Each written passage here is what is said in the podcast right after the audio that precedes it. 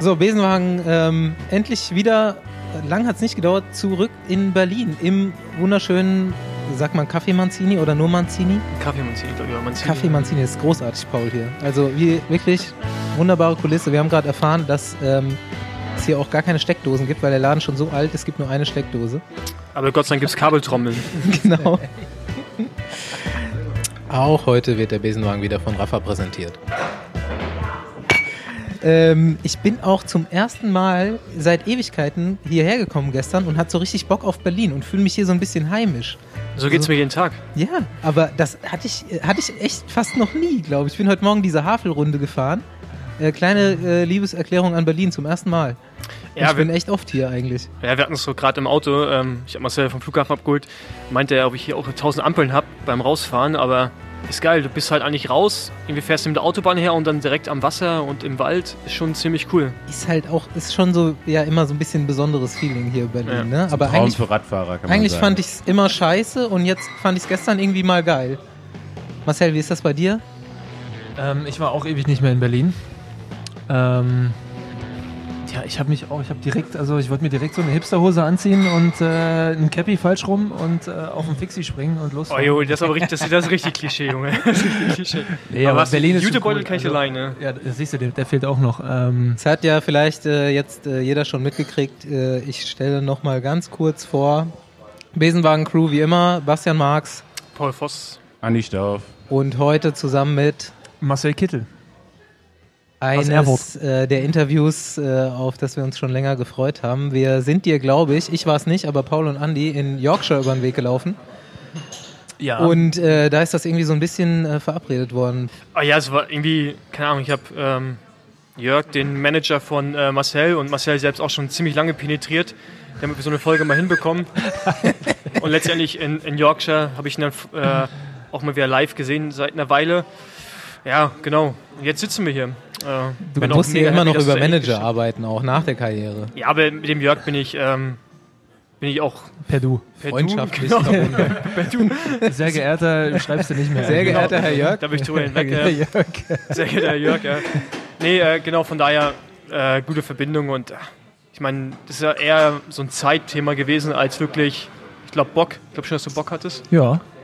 Ja. Aber wir haben halt nie wirklich die Zeit gehabt, oder du vor allen Dingen nicht. Nee, du hast mich da auch in, im richtigen Moment erwischt, beim Biertrinken.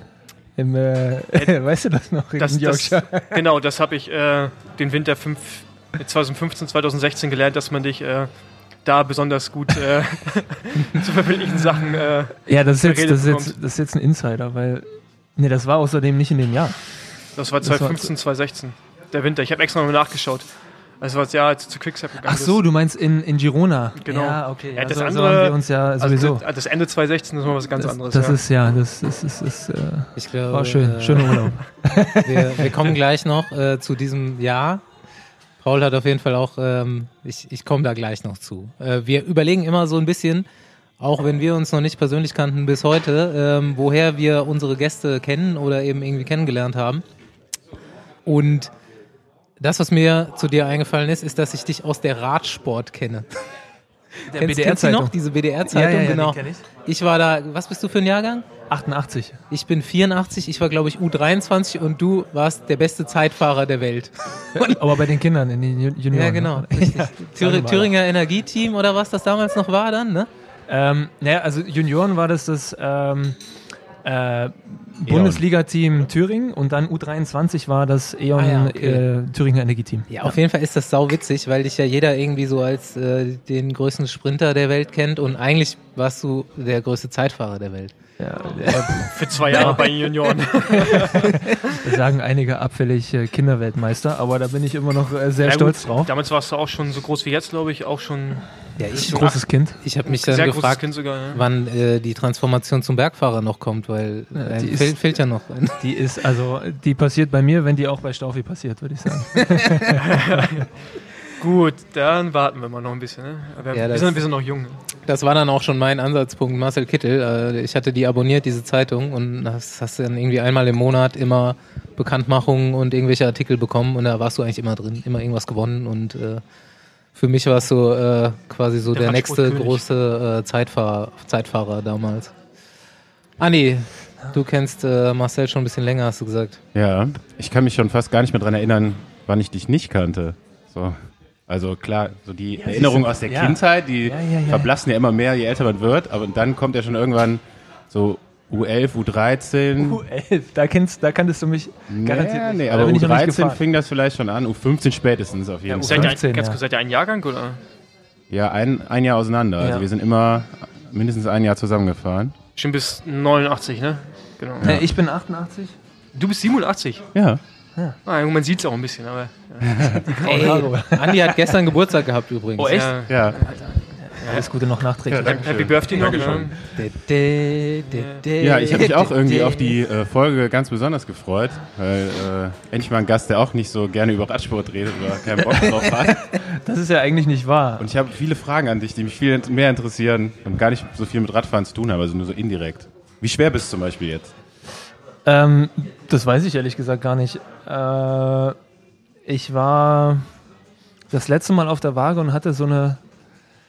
Ah, Das kann ich eigentlich nicht sagen. Da, da sind ja Leute total geschockt, wenn Ja, ich doch, das jetzt sage. sagen. Also, nee, Moment, ich erzähle vorher noch kurz, dass ich ähm, seit dem Sommer eigentlich mit CrossFit angefangen habe, so ein Kraftsport, ja. Das sieht Deswegen- man jetzt noch nicht. Und deswegen rede ich mir das schön, dass ich jetzt äh, eine 96 auf dem Kessel hatte. Ernsthaft? Mhm. Ja, gut, aber du hast als Profi ja auch eine hohe 80er gehabt, ne, im Winter, oder? Im Winter hatte ich eine 91, 92. Okay, gut, das ist, Also eine, ich 6, bin- das ist eine 96, ist ja noch. Ja, wiege ich auch. Ungefähr. Siehst du? 96, 97. Ihr Was war dein- groß, als ne? ich. Was war dein leichtestes als Profi? Mein, mein Wettkampfgewicht war 89. Also musst, du musst, ja, musst, musst aber drüber nachdenken. Das Also, Es war ja immer Robert Förster der schwerste bei der Tour de France. Aber eigentlich hast du dem, äh, den Titel dann 89, ja, aber- abgegraben, oder? ja, das ist ja auch so ein Ding. Das, ist, sind halt da, da 25 sind wir Kilo mehr, ne, steigen wir als schon bei mir. Ja, ja, okay. Das ist schon mal Das ist krass. scheiße für mich. Ja. Aber jetzt Aber musst du auch überlegen, ich habe mal, ich hab mal mit einem, in der Vuelta mit einem Cancellara gequatscht. Ähm, 2011 war das, meine erste Vuelta, ähm, erstes Profijahr überhaupt. Und da hat er mich auch gefragt, so, haben- die haben immer Witze über mich gemacht. Du bist ja dein, als Neo kriegst du ja nur vor den Sack. Und ähm, da haben sie mich dann immer hier Dolph, Dolph Lundgren, da ging das los genannt und äh, mich immer aufgezogen, so der große Dicke, der jetzt sich die Berge hochquält, war ja auch so. Ähm, hat sich auch nie geändert.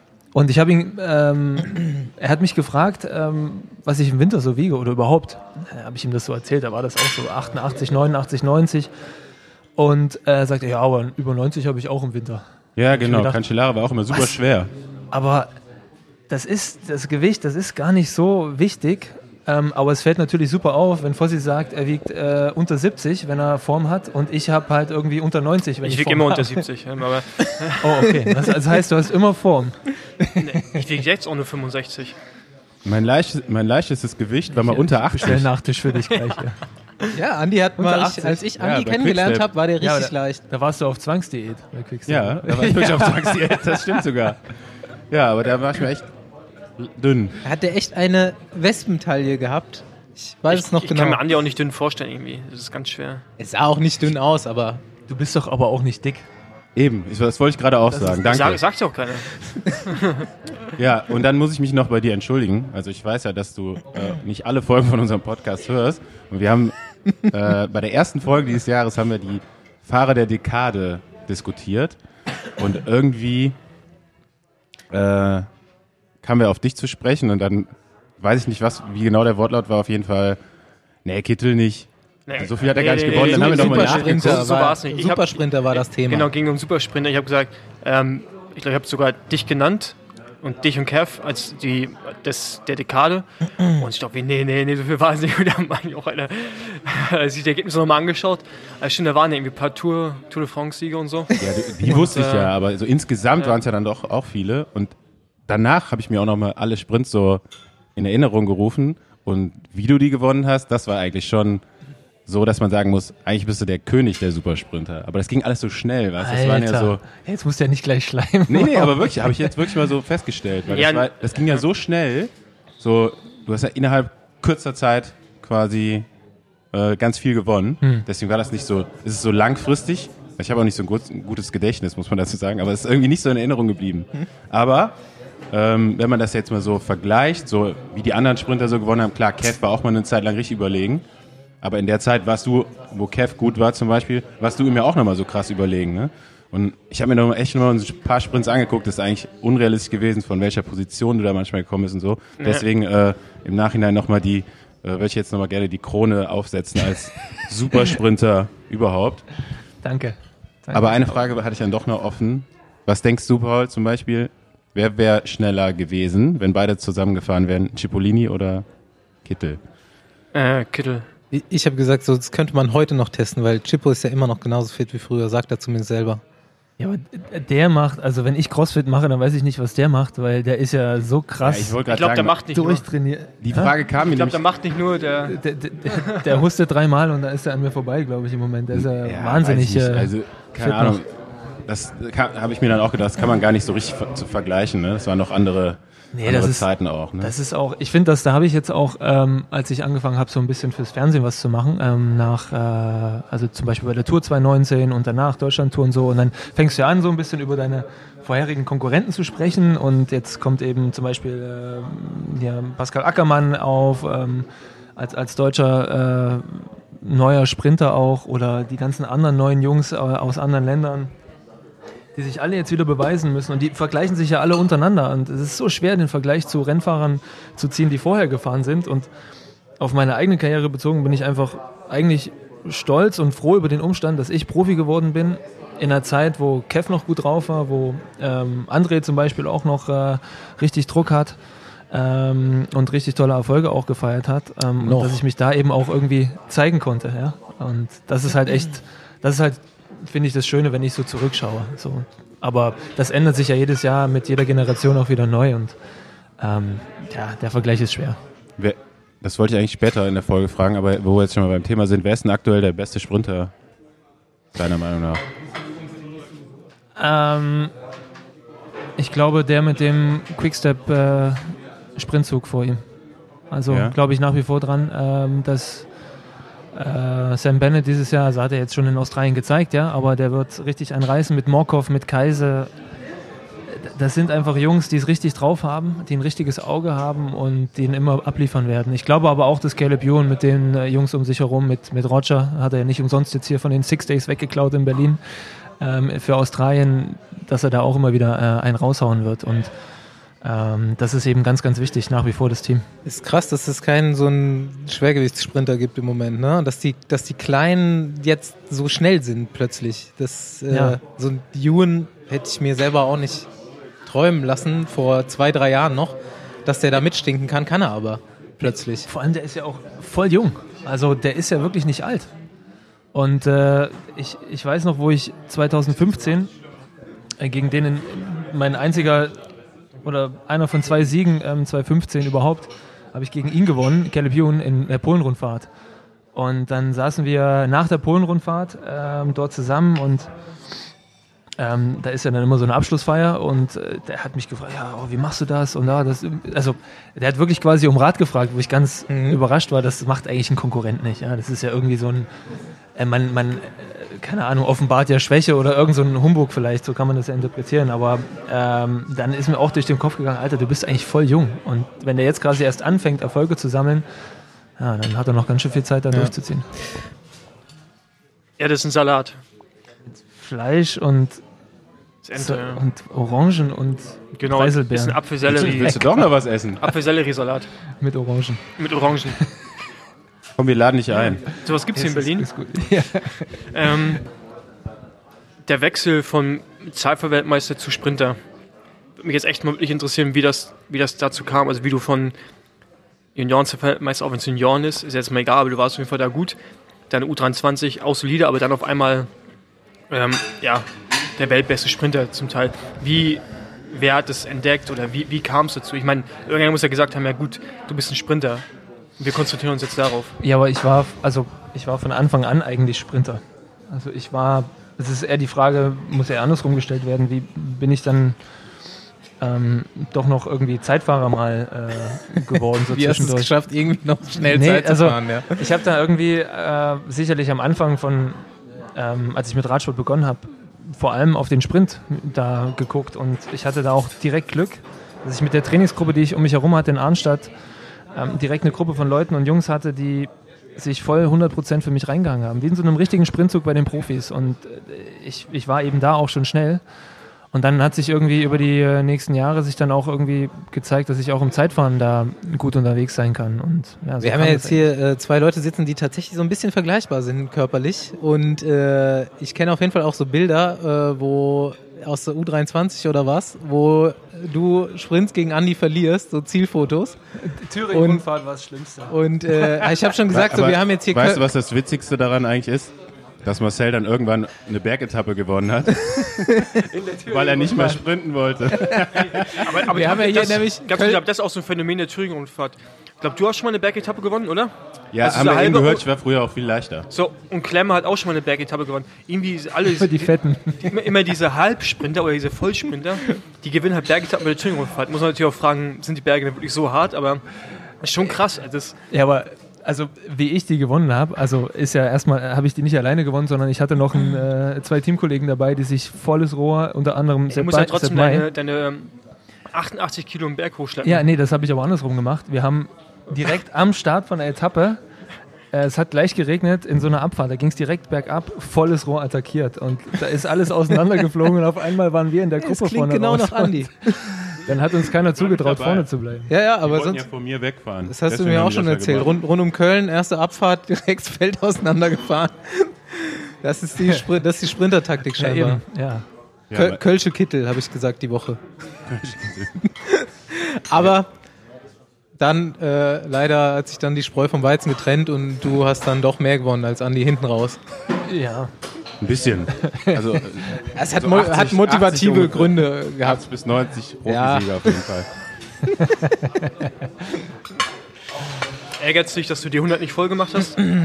Nee, ich habe da nie so gerechnet. Ich, ich weiß, ich kann ja auch heute nicht sagen, wie viel ich jetzt an Rennen genau gewonnen habe. Ist Irgendwas egal, dazwischen. Ich weiß auch nicht mehr. 86, 87 oder sowas? Ja, ich hatte es ja nachgeguckt. Also heute ja fast schon viel. Für jedes Kilo ein. Ja. Wir schreiben ja immer hier äh, so ein paar Themen auf oder Fragen, die uns so einfallen vorher. Und Paul hat auf jeden Fall hier so eine richtig schöne homoerotische Frage aufgeschrieben. Vorsicht, ich lese vor. Ich, ich, hatte, ich, hatte, ich hatte eine homoerotische Winter 2015, äh, 2016 haben sich Paul und Marcel besser kennengelernt. Viel Zeit zusammen in Girona beim Training und Saufen verbracht. Ey, ich, ich muss halt irgendwie aufstellen, damit, weil der Basti ist ja, der leitet ja die Themen ein. Hat er jetzt gerade hiermit auch sehr schön gemacht.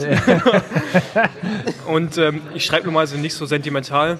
Aber es war, ist sentimental für ihn, man kann es direkt Nein, das war nicht sentimental, aber es ist auf jeden Fall ein guter Winter. Du bist ja nach Girona gezogen. Was heißt gezogen? Also, du warst, du warst, ich war im Winter da, ja. Du warst einen Großteil da. Und da haben wir ja wirklich ähm, viel Zeit verbracht. Ähm, Schachmann war auch noch da, zum Teil immer. Oder warst du im Winter davor mit Schachmann? Ich weiß gar nicht mehr. Nee, nee, nee. Ich, war, ich bin ja im, im Winter 15 nach Girona gekommen und habe dann im Frühjahr 16 eigentlich mir überhaupt erstmal aktiv eine Mietwohnung gesucht dort, dass ja. ich da so also zeitweise dann eben immer mal vorbeikommen kann. Und genau, und dann waren wir da. Nur mal kurz zur Einordnung, was für ein Team warst du da? Da war ich. Teamlos. Also, bis, bis Anfang Januar 2016 war ich quasi arbeitslos und dann ähm, da hatte ich ja gerade vorher bei äh, Giant gewesen. Da war ich vorher bei Giant und dann hatten wir da ähm, uns geeinigt, dass wir auseinandergehen und dann äh, war ich ja ab Januar 2016 Quickstep. bei Quickstep. Ja. Genau, und der Winter war dann ja, da haben wir echt viel zusammen trainiert. Ich meine, obwohl das natürlich bei 25 Kilo Unterschied äh, manchmal auch nicht ganz so gut funktioniert hat. So ja. Trainingseinheiten an der Küstenstraße, die, die, Trainingseinheiten an der Küstenstraße habe ich sehr genossen, du eher weniger. Ähm, aber, War gut für mich am Ende. Ja, war ein gutes Jahr. Nee, aber da waren wir echt ein, zwei Mal unterwegs, auch im Irish Pub und so. Und es waren auf jeden Fall ziemlich gute, ziemlich gute Abende. Und da habe ich so erstmal so mitbekommen, wie es ist, wenn man berühmt ist. Also nicht, nicht ich, sondern du. Aber, und, du und du dann da sitzt und dir eigentlich nur ein Bier reinziehen willst und einfach auch mal, keine Ahnung, äh, Fritten, Fritten in Ruhe genießen möchtest.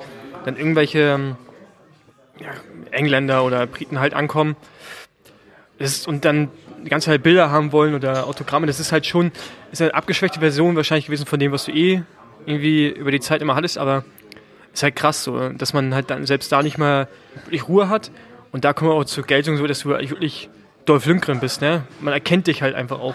Ich meine, du könntest halt uns irgendwo hinsetzen, uns könnte man halt irgendwie auch austauschen, aber du bist ja auch so groß und massiv und dann blonde Haare und so und dann ist das irgendwie schwer nicht zu erkennen. Das war schon krass Schon stark über die Zeit. gerade. Also, Du bist so groß und stark, hast blonde Haare. Ich, ho ich hoffe, Fabian äh, spielt im kompletten Hintergrund dieser äh, Frage Careless Whisper ein. ja, keine Ahnung. Ist das, nimmt man das selber so wahr? Ist es irgendwie nervig oder?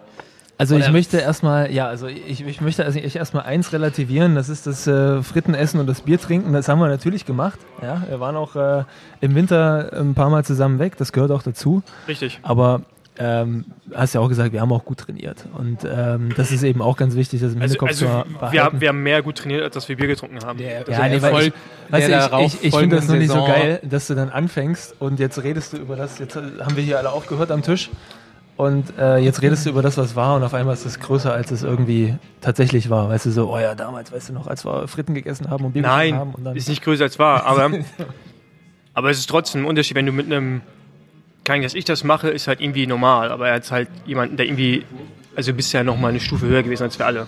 Ja? Ja. Das ist halt, das ist halt, klar ist mir klar, dass es so ist, aber nach draußen ist für Leute nicht normal. Die denken halt wirklich, dass du zu Hause sitzt und 365 Tage im Jahr halt nichts machst, ja? dein Leben nicht genießt. So, ich will nur sagen, dass man das Leben auch mal genossen hat und trotzdem hart trainiert.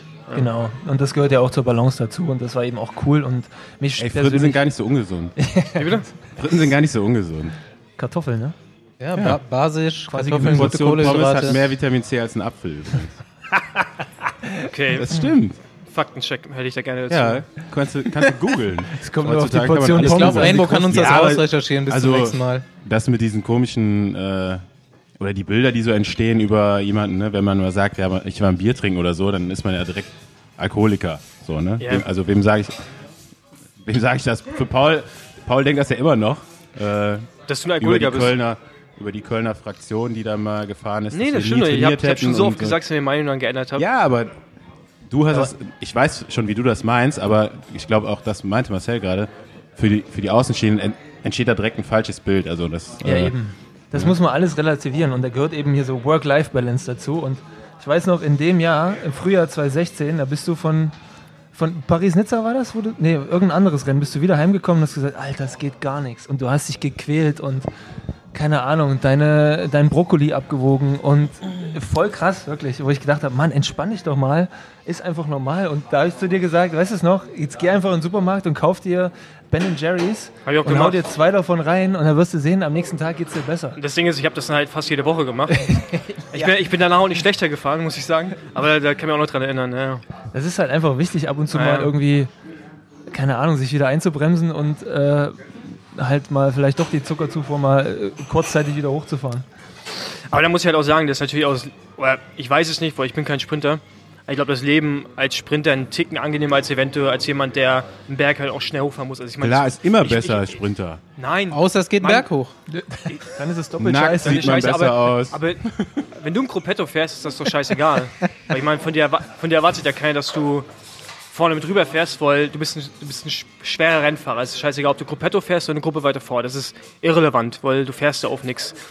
Natürlich, wie gesagt, ich kann da, weil ich bin selber nicht so schwer wie ihr, ich war kein Sprinter, deswegen kann ich dann auch nicht so richtig das beurteilen, aber, es ist halt ein Unterschied. Das ist natürlich Fahrer vom ja, Typ wie ich war oder halt reine Bergfahrer ist nochmal anders als, glaube ich, ein Sprinter. Von der, Ja, sicher. ich glaube, glaub, das kann man schon. Aber das ist Ja, doch mal eine Frage, sagen. die äh, interessant ist, was ich mich ja auch immer, oder was ich mir wünschen würde, wäre, dass im Radrennen auch mal das Gruppetto gezeigt wird. Ähm, man stellt sich das ja immer so gemütlich vor, Gruppetto, alle fahren jetzt hinterher, die keinen Bock mehr haben, schnell zu fahren, aber für so einen Sprinter ist es doch wahrscheinlich manchmal genauso anstrengend wie vorne für einen Bergfahrer. Ja, anders anstrengend, glaube ich. Ne? Also ein Gruppetto ist halt dein auch Leben immer so in ein ne? Kompromiss. Ne? Ein Kompromiss so, wir fahren alle so schnell, wie wir können und so lang, oder nee, wir fahren so langsam, wie wir können, Wie's um noch in geht. der Zeit drin zu bleiben. Und da gibt es dann ja auch wieder Unterschiede. Da sind ja manche, manchmal Fahrer drin, für die das Bergauffahren auch viel leichter ist als jetzt für den dicksten Sprinter. Und die haben halt den ganzen Tag gearbeitet oder so. Ne? Erzähl Und, mal so äh, eine, so ist eine halt immer so ein ekliges Tempo repräsentative einfach. Gruppetto-Geschichte. Ja, also Gruppetto ist immer, also mit, immer auch mit einem Auge auf deinen Sprinterkollegen schauen, was der so macht. Ja. Und wenn du siehst, ah, also ich weiß noch hier 2014 und so in der Tour, 2013, da habe ich ja echt ähm, Stunden mit Kev und André im Gruppetto verbracht. Und Ja, sicher. Also wenn es mal bei einem, an einem Tag bei mir besser ging, dann äh, hätten wir auch ruhig ein bisschen schneller fahren können. Haben wir auch gemacht. Und dann kam halt dann irgendwie von hinten der Ruf nach vorne, was die Scheiße jetzt soll, dass wir vielleicht mal bitte gemeinsam langsamer Ah fahren. ja, okay. Und das war aber auch, also da gab es halt auch Tage, wo ich echt schlecht war. Und da war das halt andersrum. So, Da waren also, wir zwei, ich glaube, weiß gar nicht, 2014 auch mal in einem Vier-Mann-Gruppetto. Ja, also das ist nicht nur. Ähm, Also grillt man sich auch so ein bisschen gegenseitig. Sicher. Nee, da haben wir gar, also da, irgendwie da so waren ein wir schon gegrillt, glaube ich, zumindest mal äh, an dem Tag. Das war, glaube ich, Andalusien-Rundfahrt. Da war noch Tom Velas dabei und ich glaube, der vierte war Sinkeldam. Die haben auf dich gewartet. Ja, da bin ich auch nicht mehr zu Ende gefahren, glaube ich, die Andalusien-Rundfahrt. Das Nee, war nee. 2012 Ich glaube, 14. oder. Nee, 14? Dann, dann Ich weiß ich schon, nicht. Ja? Das war auch eine richtig fiese Etappe. Da bin ich Vorletzter geworden. Letzter Ja. war Jens Vogt. Ja, Andalusien ist auch, mal, ist auch mal ganz kritisch. So im, Fe im Februar, wenn die Bergfahrer Form haben. Nein, den habe ich am Ende noch auf den letzten drei Kilometern eingeholt. Und abgesprintet auf dem Strich. Ja, der konnte wirklich gar nicht mehr. Tigersprung. Ja, du warst ja schon raus, glaube ich. Aber Ja, das war echt witzig. Ich weiß es nicht mehr. Das war die äh, spannendste Abfahrt meines Lebens auf jeden Fall. Da ist Tom Velas von vorne gefahren, der konnte richtig gut abfahren, ne? Ja.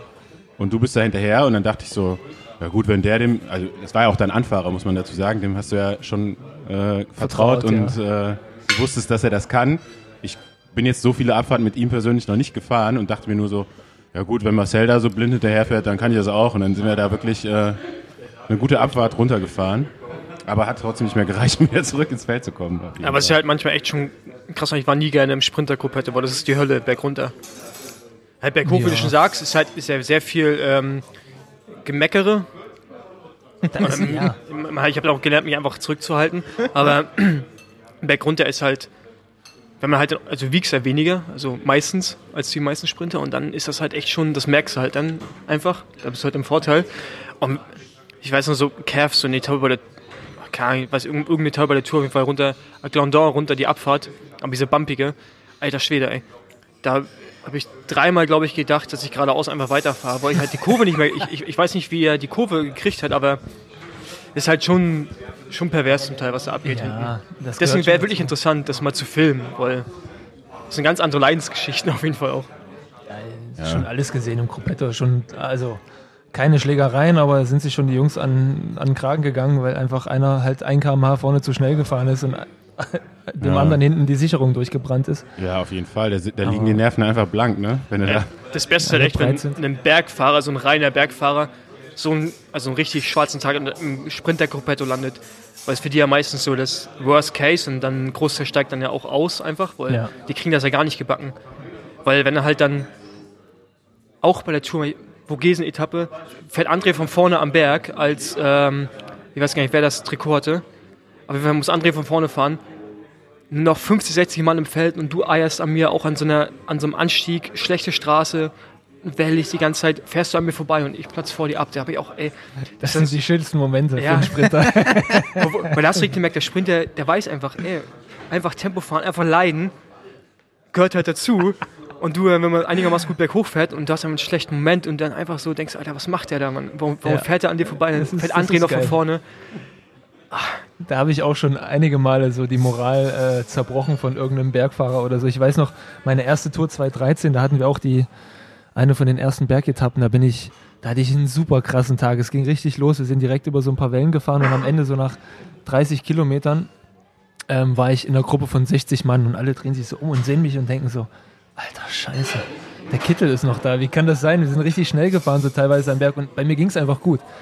Und dann, dann, dann sind die Bergfahrer mental komplett am Limit. Wenn, wenn die noch so einen dicken Sprinter sehen, wenn die sich umdrehen, das, das geht gar nicht für die. Also, aber Dann ja, extra 10 lachen, Kilometer so war ich auch weg. Luft, später. Luft anhalten. Ja, das ist schon lustig. Naja. Ja, wollen wir zum Fahrerbingo switchen? Habe ich eben schon Ja. mal so anklingen bietet sich lassen. gerade an irgendwie, ne? Ja, wo wir schon äh, über damals reden und äh, Teamkollegen und so weiter. Wer war für dich der nervigste Fahrer im Gruppetto, wo wir gerade beim Thema waren? Ich kann gar keinen Namen nennen. Es war eigentlich immer der, der genau das eine halbe kmh schneller gefahren ist als ich. Und also als was ich konnte. So. Das war bei mir meistens, oder zu 99 Prozent war das immer Pozzato. Ich, äh, ja, ich, ich hab's, also für Pozzato hat es bei mir meistens nicht gereicht. Ich war immer noch eine Gruppe dahinter eigentlich so. Ah, schon, Also- kannst du sehen, wie gut du warst, ey. Alter. Ja. Was soll ich dazu jetzt sagen? Aber fällt dir sonst niemand ein, den du da irgendwie so in Erinnerung hattest? Muss nicht allgemein sein, so war. ein Vielleicht der auch bestimmter zu viel Tag. geredet hat dann die ganze Zeit. Kenn- Gibt's ja auch so Fahrer, ne? Marcel Sieberg zum Beispiel. Ja, Sibi. Der hat einfach immer geredet auch, noch im Gruppetto so, egal wie schwer es war oder so. Lieber Kerl, aber wenn du halt voll am Limit bist mit Puls 190, ist es nicht schön, wenn Sibi noch neben dir eine Geschichte erzählt von früher. Das, das Aber er hatte selbst auch Puls 190, aber erzählt Aber- noch weiter. ja. Also ähnlich ist der Pramati, nur im Auto. Ja, aber Also die nicht. Male, wo ich Da mit. kann ich das Mikro rausmachen. Nee, also der ist, der ist ein bisschen zu oft neben, also die paar Mal, die ich im Gruppetto war, wo er auch das Auto gefahren ist, das paar Mal die Sportleiter bei Quickstep oder bei Deconic, ähm, ist er immer schön neben der Gruppe gefahren, hat immer irgendwelche Geschichten erzählt.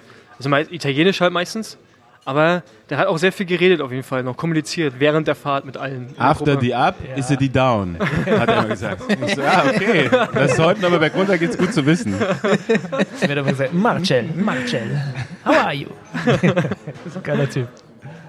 Okay, meine Frage war, äh, stellen wir uns vor, du bist noch aktiv und äh, du hast in deinem Team freie Wahl, dir deinen Sprintzug zu bauen. Welche drei Fahrer kaufst du ein? Für Aus dich? noch aktiven Fahrern oder Nö, auch egal. so, so Alles. All-Time? Kannst alles, du was Cipollini geht. reinnehmen. Das macht ja keinen Sinn.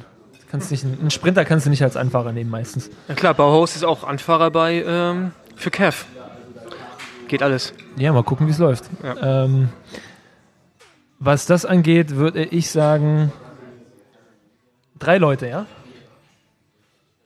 Dann ähm, meldet, Andi meldet sich freiwillig. Habt ihr schon Antworten? Dann lasst mich ganz kurz überlegen. Wir haben Nee, Also ich, ich fange an, okay, dann pass auf, dann fange ich von hinten an. Also der nächste vor mir wäre ähm, Tom Velas.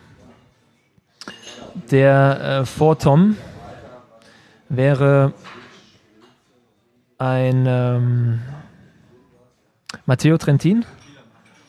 Und der vor Tom wiederum. Ähm, oh, das ist schwer. Ähm, Morkov? das, Morkov? ich bin nie, ich kann es schwer einschätzen. Den Echt? würde ich dann eher sogar direkt vor mich setzen, aber mit Tom bin ich gefahren und deswegen weiß ich, was er kann. Ähm, ich weiß auch, was, was Matteo kann und dann vor Matteo würde ich, äh, würde ich einen Roy Curvis setzen. Ja. Der viel Ruhe reinbringt in den, in den ganzen Laden. Ja, noch so kleine Erklärungen dazu. Das mit der Ruhe, das ist. Ja, äh, also warum habe ich das gesagt? Äh, Roy ist sicher ähm, ein richtig erfahrener und äh, ruhiger Rennfahrer, der auch äh, gerade so diese ähm, dritte Position vor dem Sprinter eben gut halten kann, weil da musst du noch nicht super krass schnell fahren, sondern von, musst, von wo bis wo fährt er dann? Im Normalfall? der fährt so in den letzten Kilometer rein, so irgendwie, ja. Ähm, idealerweise ist er sogar noch eine Position weiter vor. Vielleicht soll ich ihn noch austauschen, wo wir es zum Beispiel in der Tour 2014 gemacht haben. Ähm, war dann eben oft auch noch äh, jemand wie, wie Dege oder sogar ein Tom Dumoulin dabei, die eben dann nochmal aufgezogen haben, dann im letzten Moment bis zu den roten Lappen. Ähm, aber da muss jemand sein, der auch Überblick hat, ja. Also die, die das ist sowieso allgemein wichtig im Sprint, aber in der Position sowieso, weil ähm, das ist, da passiert noch so viel davor, weil du bist noch mitten im Feld. Ähm, da musst du schon schauen, dass das alles klappt. Und dann eben Matteo Trentin, weil der eben auch diese Übersicht hat, aber auch schon den Kick. Ja, und der, der kann das Ding aufziehen und ist für mich sowieso der schlauste Rennfahrer im Feld, äh, wenn es ins Finale geht. Und ähm, Tom Velas ganz genauso, nur der zieht dann halt eben, eben durch bis, bis zum Zielstrich. Warum, warum kein Roger Kluge? Der wäre jetzt in meinem Sprintzug schon mit dabei. Ähm, Einfach wegen PS. Ich glaube, der, der kann schon richtig latschen. Da brauchst du aber, ich glaube, bei dem brauchst du aber auch als Sprinter richtig Nerven. Ja, das kann sein. Weil, wenn du mal schaust, wie Roger, der wartet immer. Der wartet immer richtig, richtig lange. Also, ich glaube, da musst du als Sprinter mega entspannt sein und wirklich. Es geht auch manchmal nach hinten los bei ihm. Ich ne? würde ihn ja nicht als letzten nehmen, sondern schon eher ein bisschen ja, gut, jetzt macht es ja noch schlimmer sogar. Ja, du, musst, du musst dich halt, das habe ich, das sage ich ja, eigentlich ist es immer schwierig mit einem Sprinter als Anfahrer. Das ist also jemand, der selber auch wirklich Sprinter ist, weil der dieses Denken von 200 bis 0 hat, ja, und nicht von 500 bis 200. Und das ist ein riesiger Unterschied. Und die Mentalität, die ist einfach ganz, ganz wichtig. Und ich sage jetzt nicht, dass irgendwie, also Roger macht das ja super mit Caleb Ewan, die haben sich irgendwie gefunden. Aber das ist halt wichtig, dass das in der Gruppe auch gut funktioniert und harmoniert. Und ähm, ja, also das ist, ich, ja, gibt bestimmt noch viele andere, die ich jetzt auch hätte reinnehmen müssen. Andi, du hast noch eine lustige Frage gehabt. Ach so, ja, das hab, hab, die Frage habe ich mir auch schon oft gestellt, deswegen wollte ich jetzt mal weitergeben hier ins Fahrerbingo. Äh, mit welchem Fahrer würdest du gerne mal tauschen? Für einen Tag, so in einem Rennen oder so. So mit einem Klassementfahrer. Schon. Ja, mit Also, wem? Ähm, Jaron Thomas, als der die Tour gewonnen hat. Ich glaube, das, das ist echt geil, weil der hat alle abgezogen im, im Zeitfahren und dann nochmal an den Bergen lang gemacht. Und dieses Gefühl einfach mal zu haben, wie das ist, in der Tour auch mal einen Berg schnell hochzufahren. Ja? Nicht nur langsam in der letzten Gruppe, sondern eben wirklich vorne, wo die Fans eng stehen, wo du ähm, ja, ja auch einfach wirklich schnell den Berg hochfährst. Ja? Also mal, mal über, über eine 30 oder so kommst. Äh, das ist, glaube ich, schon geil, das mal zu erleben. Und er ist dann quasi du und dann haust du ihn aus dem Zeitlimit raus und nicht er dich. Ja, das wäre ja scheiße von ihm. Von mir dann, aber ja, das wäre dann halt so für den Tag. ja, Hab ich, das habe ich mich schon oft gefragt. Also ich wäre auch gerne mal so einen Tag mal Bergfahrer gewesen, aber nur so einen Tag oder einen Berg vielleicht sogar nur. Weil sonst wäre ich ja sonst auf jeden Fall immer Nee, also, Sprinter. also was Marcel sagt, also ab und zu hatte ich ja so, so im Ansatz mal das Gefühl, so ein bisschen, das ist schon geil. Also, weil als Sprinter hast du halt immer die, äh, die Gitter, ne? Also ich meine, da ist zum Glück keiner auf der Strecke, der nah an dir dran ist. Ich glaube, so als Bergfahrer ist echt nochmal ein ganz anderes Gefühl. Kann ja nach hinten losgehen wie Alp d'Huez 2017, glaube ich, war das. Oder 2018, wo die da stürzen berghoch, aber ist schon geil, glaube ich. Ja. Ja. ja, aber es ist auch ein Unterschied, was die Fans zu dir allein schon sagen. Also wenn, wenn, wenn wir Dicken da hocheiern und sagen die, hey komm, du schaffst das noch so oder Oder äh, nur noch drei Kilometer oder ja, oder spritzen dir Wasser ins Gesicht, weil du so fertig aussiehst und wenn halt dann die Bergfahrer da hochballern, dann, dann ja, die, die schreien die an und die- wollen halt dann Finale sehen, so ungefähr, und feuern die richtig an, so jetzt richtig Gas geben, so. Und allein das ist ja schon mal echt Ja. krass, das mal mitzumachen. ne? Wobei ich viele Fahrer kenne, die das auch so sehen. Und ich meine, Tour bin ich jetzt nie selber gefahren, aber bei der Vuelta, bei den Bergetappen ist es ja dann ähnlich, vielleicht nicht ganz so voll teilweise, außer du bist irgendwie in der Nähe vom Baskenland. Äh, die geilste Atmosphäre hast du trotzdem noch bei der Flandern-Rundfahrt irgendwie. Bei welcher Rundfahrt? Flandern-Rundfahrt. Kennst du die? Schon mal gehört? Schon, schon mal gehört, ja. Ist keine Rundfahrt, ist nur ein Tag. Weiß ich, ähm, bin ich glaube ich auch ein paar Mal gefahren. Ähm, Das klingt irgendwie falsch. findest du? Ja, voll. Passt doch zu euch. Bier Da, trinken ich meine, da fahre ich halt auch immer ein Stück Geil. weiter Und vorne als bei einer Bergetappe. Vielleicht auch nur deswegen. Ja, Aber das haben viele Fahrer gesagt. Ja, ich könnte jetzt gerade gar nicht sagen, was am meisten Stimmung ist. Er hat doch schon, leider im positiven Jahr, im negativen auf jeden Fall Alp d'Huez, finde ich. Ähm, da hoch finde ich halt sehr unangenehm mit den Fans, muss ich sagen. Weil das, das ist das Engste, was es gibt für mich, also was ich erlebt habe in meiner ganzen Karriere, außer London Tour damals in Yorkshire. Aber das ist halt schon krass, da Alp d'Huez hoch von den ganzen besoffenen Holländer. Geil, ich meine, ich wäre genau an der, also ich würde es genauso machen, wie die es machen, ne? den ganzen Tag trinken und dann Leute anschubsen, also ist geil. Und dann kriegen das nicht ganz koordinativ mehr hin und schubsen dich halt nach rechts und nach links anstatt nach vorne. Das fand ich schon so ein Negativerlebnis, was das dann eigentlich angeht. Ja. Ja, aber also ich finde, ich bin, ich hatte ja das Glück in 2013, äh, das war die, war das 100 Jahre Tour? Ne, die 100. Tour de France war das, ähm, also Jubiläum und da sind wir ähm, zur Belohnung zweimal Alpe d'Huez gefahren, ja, an einem Tag. Ist es da, wo du das Trikot geholt hast an der ersten Etappe? Mit dem sind Ja, genau. in, in Korsika Ja. gestartet, die Tour. Und ähm, nach, keine Ahnung wie viele Etappen, waren wir dann irgendwann mal äh, in Alpe d'Huez und dort sind wir eben zweimal zum Schluss dort hochgefahren. Und das war der Hammer. Ey, das war der absolute Hammer. Das ist echt mega krass gewesen, war auch brutal schwer. Aber dort hochzufahren, das ist echt so ein Kindheitstraum, der da wahr wird. Und das ist für mich nach dem Tag war klar, wenn ich irgendwie jetzt mal aufhöre, und jetzt ist es ja soweit, ähm, sitze ich irgendwann auch mal in einem Camper dort in Alpe d'Huez, wenn die Tour da hochgeht, mit Geil, Kumpels lass mal alle zusammen und macht dann Wochenende. fahr mit dem Besenwagen hin. Ey, aber se- seid ihr mal Alp d'Huez in einem geil. anderen Rennen gefahren außer Ja. der Tour? Ja, also ich, ja, nee, also Hobbyrennen dieses Jahr, letztes Jahr. ja. Ich bin, da mal, ich bin da mal bei der Dauphiné raufgefahren, das war so traurig. Da steht keine Sau. Da war keiner. Bin ich diesen Berg raufgefahren, da war keiner. Und ich denke so, boah geil, Alp d'Huez, kann ich nicht auch mal da rauffahren? Und dann ist da keiner. Und ich bin ganz alleine da raufgefahren. Das war echt vielleicht sogar der traurigste Moment meiner Karriere. So ehrlich gesagt. ja, gut, wenn man mit einer hohen Erwartung reingeht und dann wird die Es stand keiner da, keine Sau. Ich war da ja schon mal als Zuschauer so mit zwölf oder so. Und Bier trinken, weiß ja, wie das aussieht, wenn da viele Leute stehen. Und da war einfach keiner. So fährst du halt die ersten 15 Serpentinen und es steht gar keiner da. Und dann stehen da so ein paar und dann im Ziel ist auch keiner. Ja, das ist halt, Tour, Tour ist halt Tour. Das sind nur die Zuschauer halt, ne? Der Berg Dann ist gar nicht so Leute. besonders, wollte ich damit sagen. Was habe ich hier noch aufgeschrieben? Fährst, aber fährst du noch viel Rad? Also ich bin ein bisschen enttäuscht, dass du nicht so viel zugenommen hast. Ja, Ich will auch nicht fett, ich werde auch nicht fett. Also, oder ich nehme auch nicht so viel zu. Ich bin jetzt auch nicht fett, aber ich habe trotzdem 15 Kilo zugenommen, seit ich aufgehört habe. 15, ja gut, wenn du von dem äh, besten Tag gewichtsmäßig von deiner Karriere aus Ich habe ja sonst auch immer nur so 82 oder so gewogen. Ja, aber das ist ja, also solange es normal aussieht, ist also alles gut. Also ich bin, ich mache jetzt halt viel Crossfit. Also im Moment mache ich sogar fast gar nichts, weil ich einfach mit Baby und ähm, Uni gerade gut ausgelastet bin. Ähm, will jetzt aber äh, eigentlich nach den Prüfungen wieder mehr auf dem Rad auch sitzen, weil äh, also ich war jetzt letztes Wochenende in Holland bei meiner Freundin, bin dort mit Tom Wehlers Rad gefahren. Zwei Stunden auf dem äh, Gravelbike. Ich habe gedacht, ich kriege einen Herzinfarkt. Das ist so krass, wie das äh, weggeht, die Form. Also die kommt Ja, auch momentan das? schnell wieder. Aber das ist halt bei Sprintern so. trainieren. Wir hatten das Thema vor zwei Wochen und Paul ist halt einfach, der verliert gar nichts. Ich meine, der trainiert auch noch, aber ja, eben. da ist es viel weniger, heißt wenn Ich zwei fahre Wochen abends auf nicht jeden. Rad, ja. Also ich lasse nicht komplett schleifen. Ja. Ja. Ja, das ist halt bei mir gerade so, dass ich nicht Aber- so Rad fahre. Was, ähm, können wir einen Themenwechsel machen? Was Nee. studierst du Nee, eigentlich? okay. Nein, ich habe noch viel mehr Fragen zum Fahrradfahren, so jetzt im Ruhestand. Nee, ich habe, ja, ich habe aber eine andere dazu. Aber er fährt jetzt Soll ich nicht mit dir mehr. über Fahrradfahren reden? Dann erzählst du mir irgendwas von welchen Fettstoffwechseln du da gerade im Training fragst mich machst ja. und so. Du fragst mich ja. Frag nee, mich- aber da, da kann ich mich eher wiederfinden, so nach okay, zwei gut. Stunden ich sich habe ich richtig hab eine scheiße gemixte fühlen. Frage. Ich habe ja Ähm, nicht gesagt, ich mich scheiße fühle. die, die Geburt deines Sohns, ähm, wie weit hat das beeinflusst oder hat es das sehr beeinflusst, dass du aufgehört hast? Also war es mit ein Hauptgrund, mehr Zeit zu haben?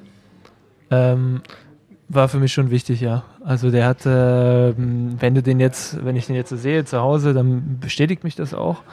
Ähm, du weißt natürlich jetzt nicht in dem Moment, ähm, wenn du hörst, okay, Freundin ist schwanger und so, dann macht das schon was mit dir, aber du weißt jetzt nicht, wie, wie ist das, wenn du wirklich Vater bist. Und äh, als ich dann eben irgendwie die Zeit hatte, eben auch darüber nachzudenken, was mache ich jetzt, ähm, ja, als es dann mit, mit, mit meinem letzten Team etwas schwieriger geworden ist und äh, wir auseinandergegangen sind und ich drüber nachgedacht habe, wo will ich in Zukunft hin, dann kommen eben auch solche Themen auf und er hat sicher, ähm, er ist sicher einer der Hauptgründe, warum ich ähm, für mich jetzt auch entschieden habe aufzuhören, weil ich die Zeit mit ihm gemeinsam haben will. Und das ist halt echt wichtig und das finde ich auch geil, da bin ich auch Ja. stolz drauf. Und schön, dass darüber jetzt nochmal eingehe, mich interessiert es halt wirklich, oder eigentlich, ich weiß nicht, ob es überhaupt irgendwo schon mal stand, weshalb du aufgehört hast, äh, also wie es dazu kam, weiß nicht, also ich habe zumindest nichts gelesen. Wie, also wie kam es denn wirklich dazu? Ich meine, du hast sicherlich Angebote, es gab ja Gespräche und ich habe auch mit Jörg, also Manager, zu dem Zeitpunkt irgendwie auch viel geredet, also über andere Fahrer, über U23-Fahrer von meinem Team, aber da habe ich auch mal gefragt, wie es bei dir so geht. Er wusste halt auch nicht so richtig, wie es weitergeht und dann, klar mal, als, dann, als du deinen Sohn bekommen hast, war es mir fast klar, dass du aufhörst, weil wenn man dich ein bisschen kennt, weiß man schon, dass dir das, glaube ich, wichtig ist. Ja? Ja. Und, äh, aber wie, ja, also wie, wie kam es jetzt eigentlich wirklich dazu? Also was war der, Naja, also ich glaube, ich war, ähm, vielleicht kann man kurz dort anfangen, wie, ähm, wie ich überhaupt zum Radsport gekommen bin. Das war jetzt nicht aus dem ähm, irgendwie total brennenden Wunsch und Verlangen, äh, Radprofi zu werden oder bei der Tour de France irgendwann mal zu fahren, sondern einfach, weil ich Radfahren geil finde. Und das hat mir Spaß gemacht, ich habe es ausprobiert und bin eben dabei geblieben. Ähm, ja, ich war sogar sehr gut da drin, ja, und ähm, bin eben dann irgendwie von einem zum nächsten gekommen und ähm, jetzt ist es irgendwie auch während meiner Karriere eben so gelaufen, dass ich äh, richtig tolle Momente hatte, ab und zu mal schwierige und nach dem ähm, ja, letzten schwierigen Jahr, jetzt auch mit 2018 und 19, war ich einfach auch an einem Punkt, wo ich wusste, okay, in, in die Richtung geht es jetzt erstmal mit dem Team nicht mehr weiter für mich. Ähm, daraufhin habe ich ja dann eben auch äh, mich getrennt und wir uns getrennt. Ähm, und dann hatte ich eben die Zeit für mich, ähm, einfach nochmal grundsätzlich darüber nachzudenken, was ich möchte, wo ich hingehen will ähm, in Zukunft und wie ich überhaupt jetzt auch auf das so schaue, was da in den letzten Jahren passiert ist. Und ähm, dann war für mich eigentlich die Entscheidung klar, dass ich, ähm, und so gucke ich auch generell aufs Leben, dass ich das jetzt nicht, ich rechne, ich rechne das jetzt nicht alles danach ab, wie erfolgreich meine Radprofikarriere war, äh, sondern eher, sondern eher wie ich ähm, diese, diesen Abschnitt, wie ich da durchgekommen bin für mich. Ja. Also das ist jetzt nicht mein ganzes Leben gewesen, Radsport, weil ich bin jetzt 31, habe aufgehört, sondern ich habe noch ganz viel andere, ganz viel Zeit für andere Projekte, Dinge, die jetzt noch passieren können. Und da gehört eben zum Beispiel die Familie jetzt mit dazu. Mhm. Und ähm, den Sachen will ich auch Zeit einräumen und deswegen war dann für mich die Entscheidung klar, okay, ich mache jetzt was Neues und ich gucke da auch nicht irgendwie mit einem schlechten oder ähm, bösen Gefühl zurück, sondern ich bin stolz auf das, was ich erreicht habe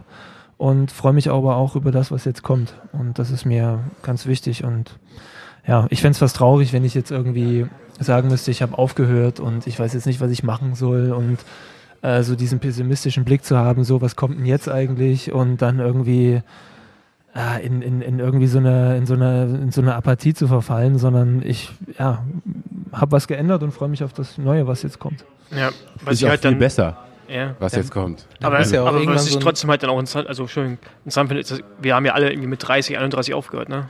Ja, Das ist aber halt schon auch- Darauf will ich gerade hinaus, ähm, dass Marcel in dem Moment aber auch in so einer Position war, kann ich mir vorstellen, wo man in so einem Überlegevorgang auch sagen kann, ich bin halt zufrieden mit dem, was ich da bis jetzt erreicht habe.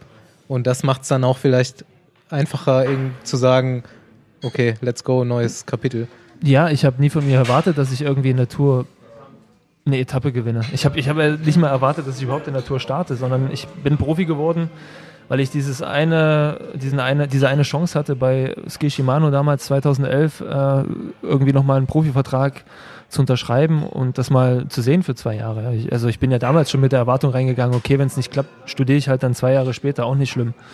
Und so kam das eigentlich von einem zum nächsten und ähm, das ist, so sehe ich das auch immer noch. Also ich habe jetzt Aus Versehen meine, passiert, mehr oder weniger. ja, nicht aus Versehen, aber du kannst, du kannst eben auch im Umkehrschluss nicht die guten Dinge kannst du nicht erzwingen. Du kannst nicht, ähm, also das, manche Leute funktionieren so, die stehen morgens auf und sagen, ich weiß in zehn Jahren, ähm, keine Ahnung, bin ich Weltmeister im Radsport, im Schwimmen, im was weiß ich. Aber ich funktioniere eben ein bisschen andersrum und ich glaube, dass sogar sehr viele Leute so denken wie ich. Ähm, nur oft kriegt man die Geschichten gar nicht mit, weil sind immer im Sport, ist ja immer diese eine Schiene, hart arbeiten äh, und nur für das eine Leben und das ist, das ist der Schlüssel zum Erfolg, aber das ist falsch, das ist nicht wahr. Also ich glaube, man muss da irgendwie so ein bisschen relaxter, also ich gehe da ein bisschen relaxter ran und sage, okay, ja, wenn du was machst, natürlich machst du es richtig, aber wenn du merkst, okay, jetzt ändert sich vielleicht was, dann ist es auch okay, diesem Gedanken zumindest mal einen gewissen Raum einzuräumen, drüber nachzudenken und dann zu entscheiden, muss ich mich verändern, was Neues machen und mach das wieder richtig? Oder bleibe ich dabei und mach so wie vorher weiter? War eine der schlauesten Sachen, die im Besenwagen gesagt wurden, glaube ich. Ja, kann man so sagen, auf jeden Fall. Meine nächste Frage wäre eigentlich gewesen, was hast du jetzt für ein Fahrrad? Aber dann kam Paul wieder und hatte so wirklich wichtige Fragen. Ich fand, war, Ja, war gut, aber ich meine, ich finde Also- ich find die viel wichtiger. Nee, also das hat, hat mich jetzt, das hat mich auch super interessiert. Das wäre aber, hätte ich ja noch ein bisschen an, hinten Also, angestellt. oder sagen wir, das Fahrrad, was du jetzt fährst, fährst du es, weil du es fahren willst oder weil du es gestellt kriegst? Das wollte ich auch fragen.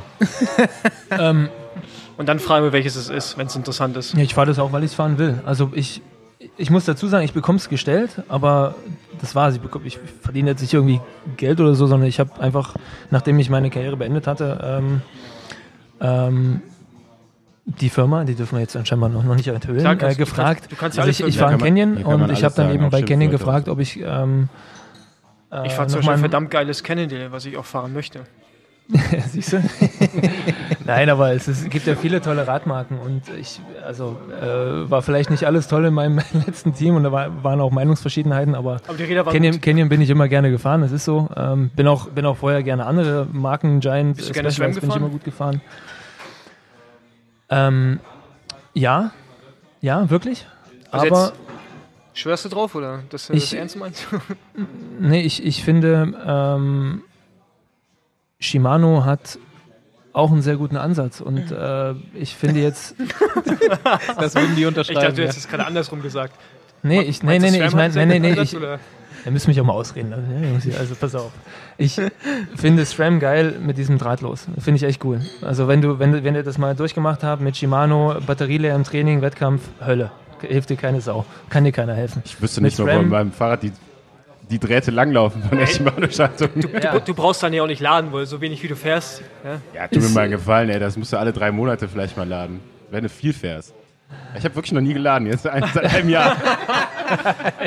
aber er ist eigentlich auch erst dran Bei 80 Jahreskilometern ist das ja eigentlich auch okay. Ja, aber also, das kann man jetzt sagen, du fährst keinen SRAM auf jeden Fall an deinem privaten Fahrrad jetzt. Nee, da habe ich jetzt ähm, ein Shimano im Moment dran. Das ist aber auch nicht, weil ich jetzt unbedingt darum gebeten habe, sondern weil es halt so. Dura Ace? Ist jetzt ist halt dran. Dura Ace? Ähm, Dura Ace, ja. Oh, Mann, der Basti will auch unbedingt eine Dura Ace haben. Ich habe gesagt, Ultegra ist viel cooler. Ich habe Ultegra, das Ultegra reicht ist auch voll. Ey, dass ich das nicht brauche, ist völlig klar. Aber ich will halt so ein Lambo haben, habe ich heute schon mal gesagt.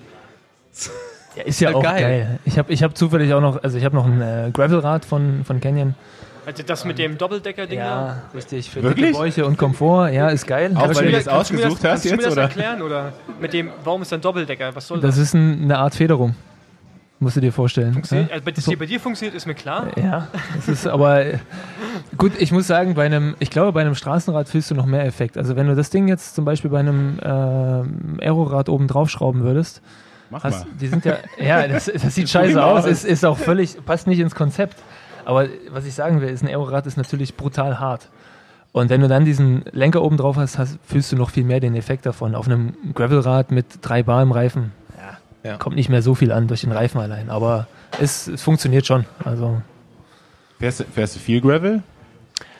Oder, also jetzt im Moment fährst du eh nicht so viel, aber Ich mm, würde gerne mehr fahren. Ich fahre jetzt im Moment nicht so viel Gravel. Äh, ich bin jetzt also ab und zu mal aus Spaß gefahren. Ähm, ansonsten eigentlich im Dezember war ich viel auf dem Rad unterwegs und im November mit Toni und äh, Schachi da bei uns zu Hause. Und das war oft auf dem Straßenrad. Hast du Motortraining gemacht hinter dem? Ich Ja. habe Motortraining gemacht, das war echt. Obwohl Toni sagt, ich, äh, ich habe so einen richtigen Touri-Tritt schon, so einen, so einen so 10% zu hart für einen Profi, weißt du? Der, der Profi Ah ja, fährt Strich ja, aber- 35 Wo es oder halt scheißegal ist. Ne? und jetzt, ich, ich muss halt so ums Überleben neben ihm kämpfen und fahre halt so gerade so zu viel. Also er sagt, das ist eklig mit Wenn mir. Toni das schon sagt, dann äh, Und das äh, habe ich gedacht, geil, Alter, geil. nochmal richtig Form bekommen. Was mich jetzt wirklich nochmal interessieren würde, ist, welche Frage stellen darf, Staufi, weil du mich gerade so fragend anschaust. Ähm, Unterschied äh, Quickstep damals noch zu Katusha. Ich weiß, es ist eine provozierende Frage auch und du musst jetzt auch keinen in die Pfanne hauen, aber mich würde es wirklich trotzdem interessieren. Ich meine, du warst bei Quickstep mega erfolgreich. Wie du vorhin schon gesagt hast, ähm, da kannst du irgendwie jeden Sprinter hinten ranschnallen, der gewinnt. Trotzdem muss man irgendwie Radfahren können, ne? Aber dann der Umschwung zu Katusha, war das so, so krass von angefangen bei den Leadout-Fahrern hin, also aber jetzt stellt es im Raum, hin zu Equipment, Stuff, Pipapo, dass das so ein riesen Unterschied war. Naja, also ich glaube vom rein vom, vom Equipment, von den Leuten drumherum, äh, sicher war das anders, aber nicht, nicht zwangsläufig schlechter. Ähm, also bei Katusha. Äh, ich sage das deshalb, also für mich ist Quickstep immer noch die Referenz im Radsport. Ähm, und nicht nur beim Material oder bei den Leuten, sondern eben auch bei der Art und Weise, wie sie eben funktionieren und arbeiten mit den Menschen. Und die, Wie, wie arbeiten, also schon, wie arbeiten die mit den Menschen? Weil du bist ja nicht der Erste, der das sagt. Und man stimmt ja. Jetzt Paul Sam, fragt für einen Freund auch. Ich frage für einen Freund. Weil Sam, also jetzt, ich meine, Sam kenne ich halt auch echt mega gut und der ist zum Teil ein bisschen labil, was den Druck an, angeht. Und jetzt Interviews von ihm lese und sagt, ich habe gar keinen Druck verspürt und dann gerade in so einem Team wie, wie Quickstep, wo ja jeder weiß, der kommt da hin und normalerweise musst du gewinnen. Also, also du, du, du musst gewinnen eigentlich bei dem Team. Und ähm, ja, ich meine, von 25 Fahrern gewinnen 18 oder 20 gewinnen Radrennen im Jahr. Also ich meine, du musst eigentlich gewinnen, ne? das ist ja wirklich so. Und das finde ich halt krass, wie, wie die anscheinend ein- eine Umgebung schaffen können, dass so jemand, der da hinkommt, keinen Druck verspürt. Also schon Druck, aber jetzt nicht im negativen Sinne. Das ist halt schon krass. Ja, also es ist halt sehr offen. Also es, es ist eben so, dass, dass jeder auch ein bisschen den Platz für sich bekommt und ähm, sich selber dort auch in der Form entfalten kann. Und ähm, äh, die Teamstärke in der Breite ist eben das, was, was dir den Druck auch nimmt, weil du weißt, okay, ich habe die besten Jungs hier um mich herum, wir sind alle auf ein Ziel geeicht und wir geben jetzt hier richtig Gas und dann läuft der Laden auch. Und das war eben der Unterschied zu, zu Katjuscha. Dort war es eben alles auf ähm, nur sehr wenige Personen begrenzt. Ähm, und wenn das nicht funktioniert hat, war es eben gleich sehr schwierig und äh, kam gleich so, naja, so eine negative ähm, Atmosphäre auch auf. Und Ja, das macht es dann natürlich schwer, von dort aus ähm, sich immer wieder auch ja, in der Gruppe aufzuraffen und ähm, ja, sicher, das ist für mich der Hauptunterschied in den, in den Mannschaften gewesen. Ja. Also Aber würdest du es an einer Person festmachen können bei, bei Quickstep, jetzt der Koenig, wo du sagst, okay, die ist elementar, damit das so ist, wie es ist. Also es ist ja immer personenbezogen. Also ich meine, ja. wenn jetzt Lefebvre das Team nicht mehr macht, wird es anders sein. Wenn jetzt vielleicht ein Brian Holm nicht mehr da ist oder Bramati, dann wird das Team anders sein. Deswegen, wie würde schon mal sehen, wer da, oder wo du denkst, wer ist die Person, die das also, also ein bisschen... Man muss, also bei Lefebvre musst du anfangen. Ähm, der der ist dort der Chef, ja, und ähm, da dreht sich auch innerhalb der Mannschaft sehr viel für ihn, äh, um ihn oder eigentlich alles, weil ja, er quasi auch ein bisschen so diese, diese Linie vorgibt. Und was er zum Beispiel richtig gut macht, ist, er hat seit Jahren seine, seine Gruppe an Leuten zusammen.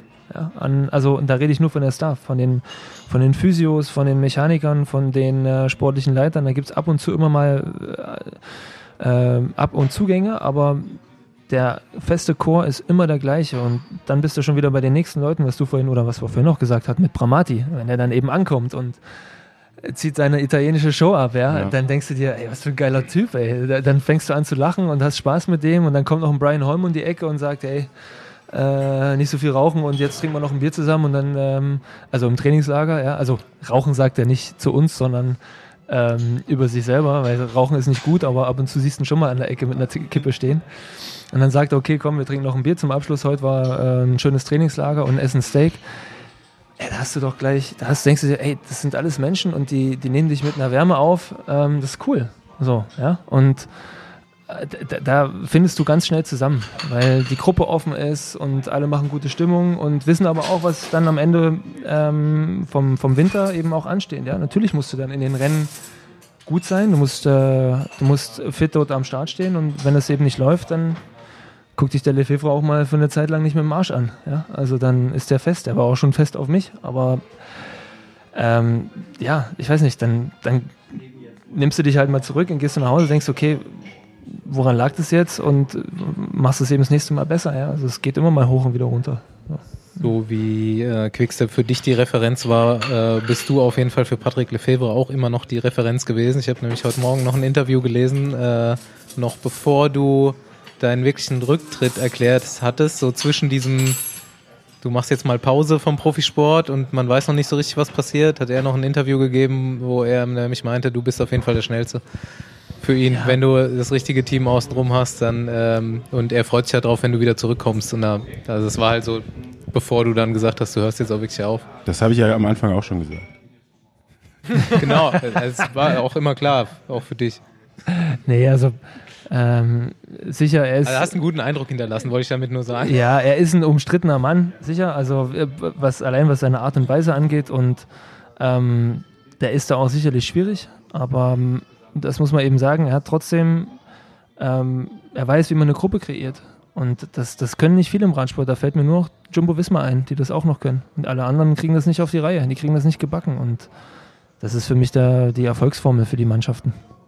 Wobei jetzt so von außen betrachtet würde ich sagen, dass das Bora in den letzten ein, zwei Jahren vielleicht auch so ein bisschen schafft, Band oder? of Brothers, Junge, das sagt alles. Genau, Hashtag Band of Brothers. Schöner Marketing-Hashtag. Nee, ich, natürlich sind die Bora-Jungs auch super. Aber dieses geschlossene, alles dreht sich um, um das Team auch und nicht um einzelne Personen. Das siehst du nur bei Jumbo Visma und bei Quickstep. Bei, bei Bora dreht sich ganz viel um, um, um Sagan. Da dreht sich natürlich jetzt auch viel mehr um, um, äh, Buchmann. um äh, Buchmann und Schachmann, ne? Schachi kommt da auch noch dazwischen, aber mhm. dann kontinuierlich über eine lange Zeit immer wieder Erfolg zu zeigen, das ist nicht einfach. Und ähm, da ja, musst du eine Gruppe kreieren können. Keine Mannschaft wie Quickstep, die jedes Jahr wieder das abliefert, was man von ihnen erwartet auch. Das ist auch eine Mannschaft, die sich oft verändert. Ne? Also gerade, ja. was Marcel sagt, also das Team hinter, dem, hinter den Sportlern, das bleibt eigentlich gleich und die ja. ergänzen sich da auch alle super. Ähm, das sind ja eigentlich auch fast schon bis auf Brian Holm die gleichen sportlichen Leiter, die ich vor zehn Jahren da hatte. Ja. Und da hat jeder seine Stärken, jeder seine Schwächen, die ergänzen sich halt ganz gut. Und die Fahrer werden halt immer, und das macht der Lefebvre, glaube ich, auch sehr gut, der tauscht Fahrer halt irgendwann aus, wenn sie halt vielleicht nicht mehr so ganz passen oder er sagt ja immer, wenn sie ihm zu teuer werden, aber ich glaube schon, dass da auch immer so eine Dynamik drin bleibt. Ne? Und dieses, die bleiben halt alle hungrig und ich glaube, das ist schon fast so, als ich damals hingegangen bin, 2010, das war so der Anfang von so einem Umbruch auch. Ne? Wir hatten super viele Fahrer, die dann ewig bei dem Team waren und äh, richtig schlechte Stimmung gemacht haben und so.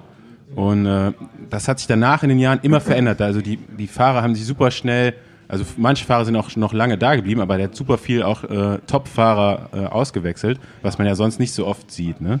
Und das hat er echt so, vielleicht war das auch so eine Zeit, wo er dann auch gemerkt hat, oh nee, das ist nicht gut, zu lange mit manchen Leuten zusammenzuarbeiten, sondern die vielleicht zu einem guten Zeitpunkt auch mal gehen zu lassen und dann äh, hole ich jemanden neuen. Und die er neu geholt hat, die waren halt auch immer, muss man dazu sagen, sehr, sehr gut. Ne? Ja, aber trotzdem war auch immer mal wieder so ein Tim de Klerk dabei, wo jeder gedacht hat, ey, ja, kommt jetzt hier irgendwie aus dem Pro-Conti-Team, ist schon länger dort Profi gewesen, hat nie was gerissen. Und auf einmal ähm, schraubt er sich da einen raus äh, vom Feld über 50, 60, 70, 100 Kilometer. Wo ich alle denke, wie geht das? Aber das ist genau dieser Gruppeneffekt, den hatten wir auch bei Giant äh, Shimano damals in der Tour. Wir hatten da einen Roy Curvis gekannt oder einen Tom Wähler oder auch einen Marcel Kittel. Keine Sau.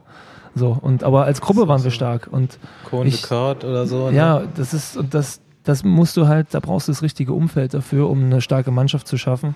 Und ich, ich mache jetzt mal eine Prophezeiung. Ich glaube, dass, dass es in der Zukunft ein, ein Quickstep und ein Lefebvre sehr, sehr schwer haben wird mit Jumbo Visma, weil ich fest daran glaube, dass wenn dass das Jumbo Visma dasselbe Konzept an sich hat, nur noch auf, auf einer auf einer vielleicht sogar noch etwas professionelleren Basis, ja. Also die haben nicht dieses dieses Rennfahrer-Bauchgefühl, was Lefebvre hat, um diese Gruppe zu kreieren, sondern die machen das ganz bewusst so, wie welche Menschen passen zu uns. Die suchen das ganz krass bewusst aus und haben ein richtiges Konzept äh, ausgearbeitet dafür. Und ich glaube, das ist noch nachhaltiger als das, was äh, Lefebvre macht. Wir haben jetzt ja auch Wagi. Das, äh, nix, ich wollte nur sagen, jetzt wo Wagi da ist, äh, Ja, genau. kann die nichts mehr crashen. Der ist zwar noch im U23-Team, aber Ja, da fängt's ja da, an. da fängt's Da- an da und das ist auch, also was man jetzt so mitkriegt, das ist ja das erste Jahr von dem Academy-Team, äh, das sieht auch schon super professionell aus. Ich meine, ich glaube, wir haben jetzt noch Zeit für ein oder zwei Fragen, da muss Marcel zum Sechs-Tage-Rennen, um einen Startschuss zu geben. muss mich noch umziehen und Startnummer drauf machen. Ja, du hast doch schon ein weißes T-Shirt an und ähm, Jutebeutel gebe ich noch mit und ein Basecap kriegen wir auch noch her und dann geht's los. Cool. Ähm, Fixi haben sie sicherlich auf der Radrennbahn Fixie stehen. sollten sie da haben. Hoffe ich doch. Äh, nee. Ähm, sehen wir Marcel Kittel nochmal zurück im Radsport in irgendeiner Funktion als Teammanager, sportlicher Leiter, Oh. Trainer. Kommentator. Kom Ja. Nee, nee, nicht Kommentar. Also ich meine wirklich aktiv in der Rolle. Also ich habe auf jeden Fall den Wunsch, irgendwie nah am Radsport auch dran zu bleiben. Und ähm, ich sehe mich jetzt aktuell gerade nicht im Renndienstwagen irgendwo mm, hinter einem Feld hinterherfahren, muss ich ehrlich zugeben. Mm, Will das für die Zukunft jetzt auch erstmal nicht grundsätzlich ausschließen, aber ich hätte einfach andere Dinge, die ich glaube ich lieber machen würde.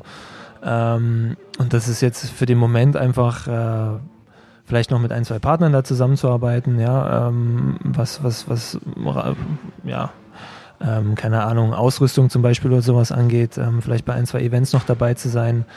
Ähm, und sicherlich würde ich auch gerne nochmal das mit dem Kommentar wieder machen fürs Fernsehen. Das hat mir Spaß gemacht letztes Jahr, weil das eine schöne Facebook, Arbeit Das, ist. das Facebook Live war geil, ne? Das war richtig geil. Nee, und äh, es ist halt auch schön, bei den Rennen dabei zu sein, wenn du jetzt nicht gerade irgendwie in, also äh, vielleicht von über die Ferne irgendwie äh, kommentierst, sondern eben live vor Ort sein, dabei sein kannst, ist es schon nochmal schön für die Atmosphäre und weil du auch viele Leute von früher wieder siehst. Bist du dann bei ARD oder ZDF? Bei wem? Ich Bei bin One da- jetzt demnächst. Dazen. nee, ich, äh, nee, wie heißt das? The Zone, sorry. The Zone. Wieso schreibt man das eigentlich Dazen? Das ist doch eigentlich. Dazen. The Zone heißt das. The The Zone. Zone. Ach, bei denen, ja. die machen Radsport. Nein, natürlich nicht. Ich habe nur Unsinn erzählt. Aber ich habe auch kein... ESP, ESPN Sport. GCN Germany, warum hast du das eigentlich nicht gemacht? Was für ein Ding? GCN Germany. Das macht jetzt Björn Thurau übrigens. Hast du Was ist, gesehen? was ist denn das? GCN. Äh, Hier, So Global YouTube. Cycling Network. ja, da gibt es Ja. einen deutschen Ah, Kanal, das- den macht Björn Thurau. Wusste ich nicht. Also viel Erfolg, Björn, aber ich würde halt gerne, wenn es da irgendwie geht, ähm, Ins richtige Fernsehen. ins richtige Fernsehen. Nee, einfach dort, Ins äh, Lineare. wie gesagt, vor Ort auch dann äh, mit den Leuten dann nochmal arbeiten. Es war ein cooles Team, ARD und ZDF, und ich habe da aber auch keinen festen Vertrag oder so, sondern es ist eher so, ähm, ja, wenn es dann soweit ist, mal gucken. Ja, hört sich auch cool an. Aber zur Uni gehst du jetzt auch noch? Oder läuft es so nebenbei? Nee, nee, nee. Frage, das was ist, studierst äh, du eigentlich? Das ist, ah ja, stimmt, das war eine Frage vorhin, ja. Ähm, ich studiere Wirtschaftswissenschaften. Das ist nicht BWL, das ist auch nicht VWL, sondern es ist beides. Ähm, und äh, jetzt habe ich das quasi erstmal angefangen. Das ist also auch im Vollzeitstudium und das äh, ist, füllt eigentlich meinen Tag im Moment aus. Ähm, neben Lex, meinem Sohn und meiner Freundin Tess. Und da hat jetzt erstmal wirklich, also hatte ich viel zu tun. Und äh, jetzt stehen auch Klausuren an und äh, darum herum baue ich mir jetzt so den Rest. Ähm, ja, ist cool. Also macht mir Wie Spaß. bist du darauf Studium gekommen ist cool. jetzt? Wie bist du auf den Studiengang gekommen?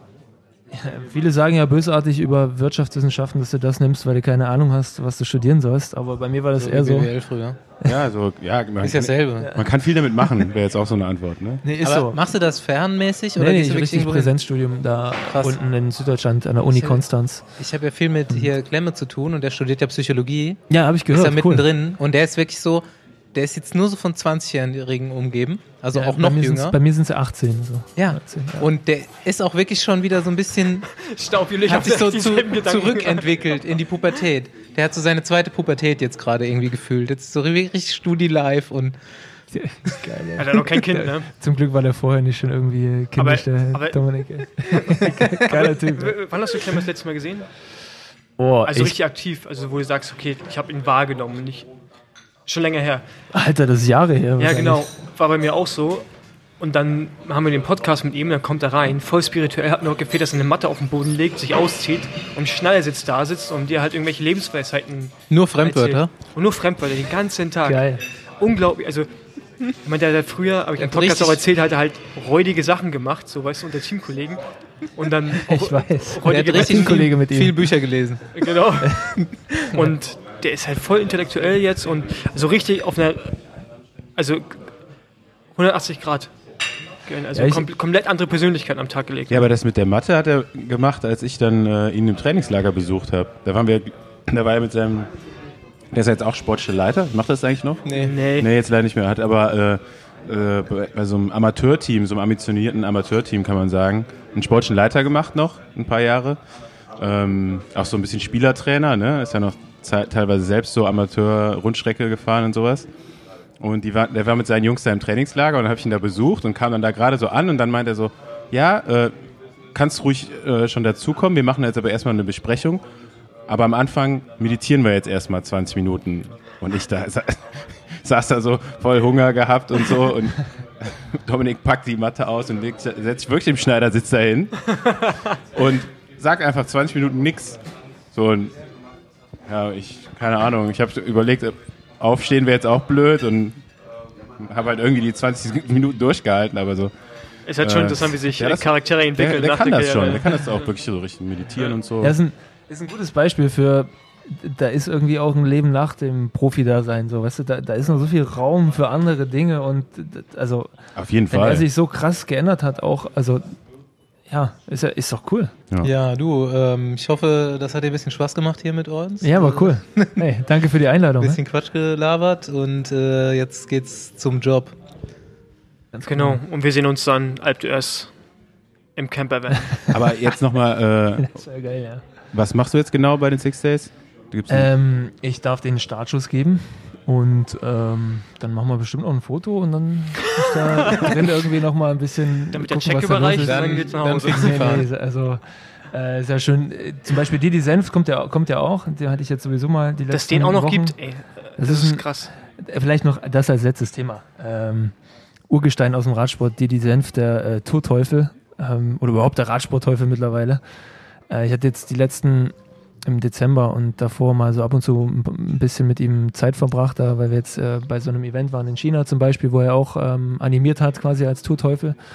Und das ist ja quasi, er ist ja Künstler. Du musst ihn ja sehen, man sieht, sieht ja oft, oh, der verrückte Didi so, ähm, aber er ist ein Künstler und der macht das Ding, weil das liebt er. Das ist sein, sein ganzes Leben und er hat echt, äh, wenn du seine Geschichte mal in Ruhe hörst, der ist, der ist kein durchgeknallter alter Mann, sondern das ist einfach, äh, er ist auch Opa zum Beispiel, hat seine Familie zu Hause und ein super netter Typ.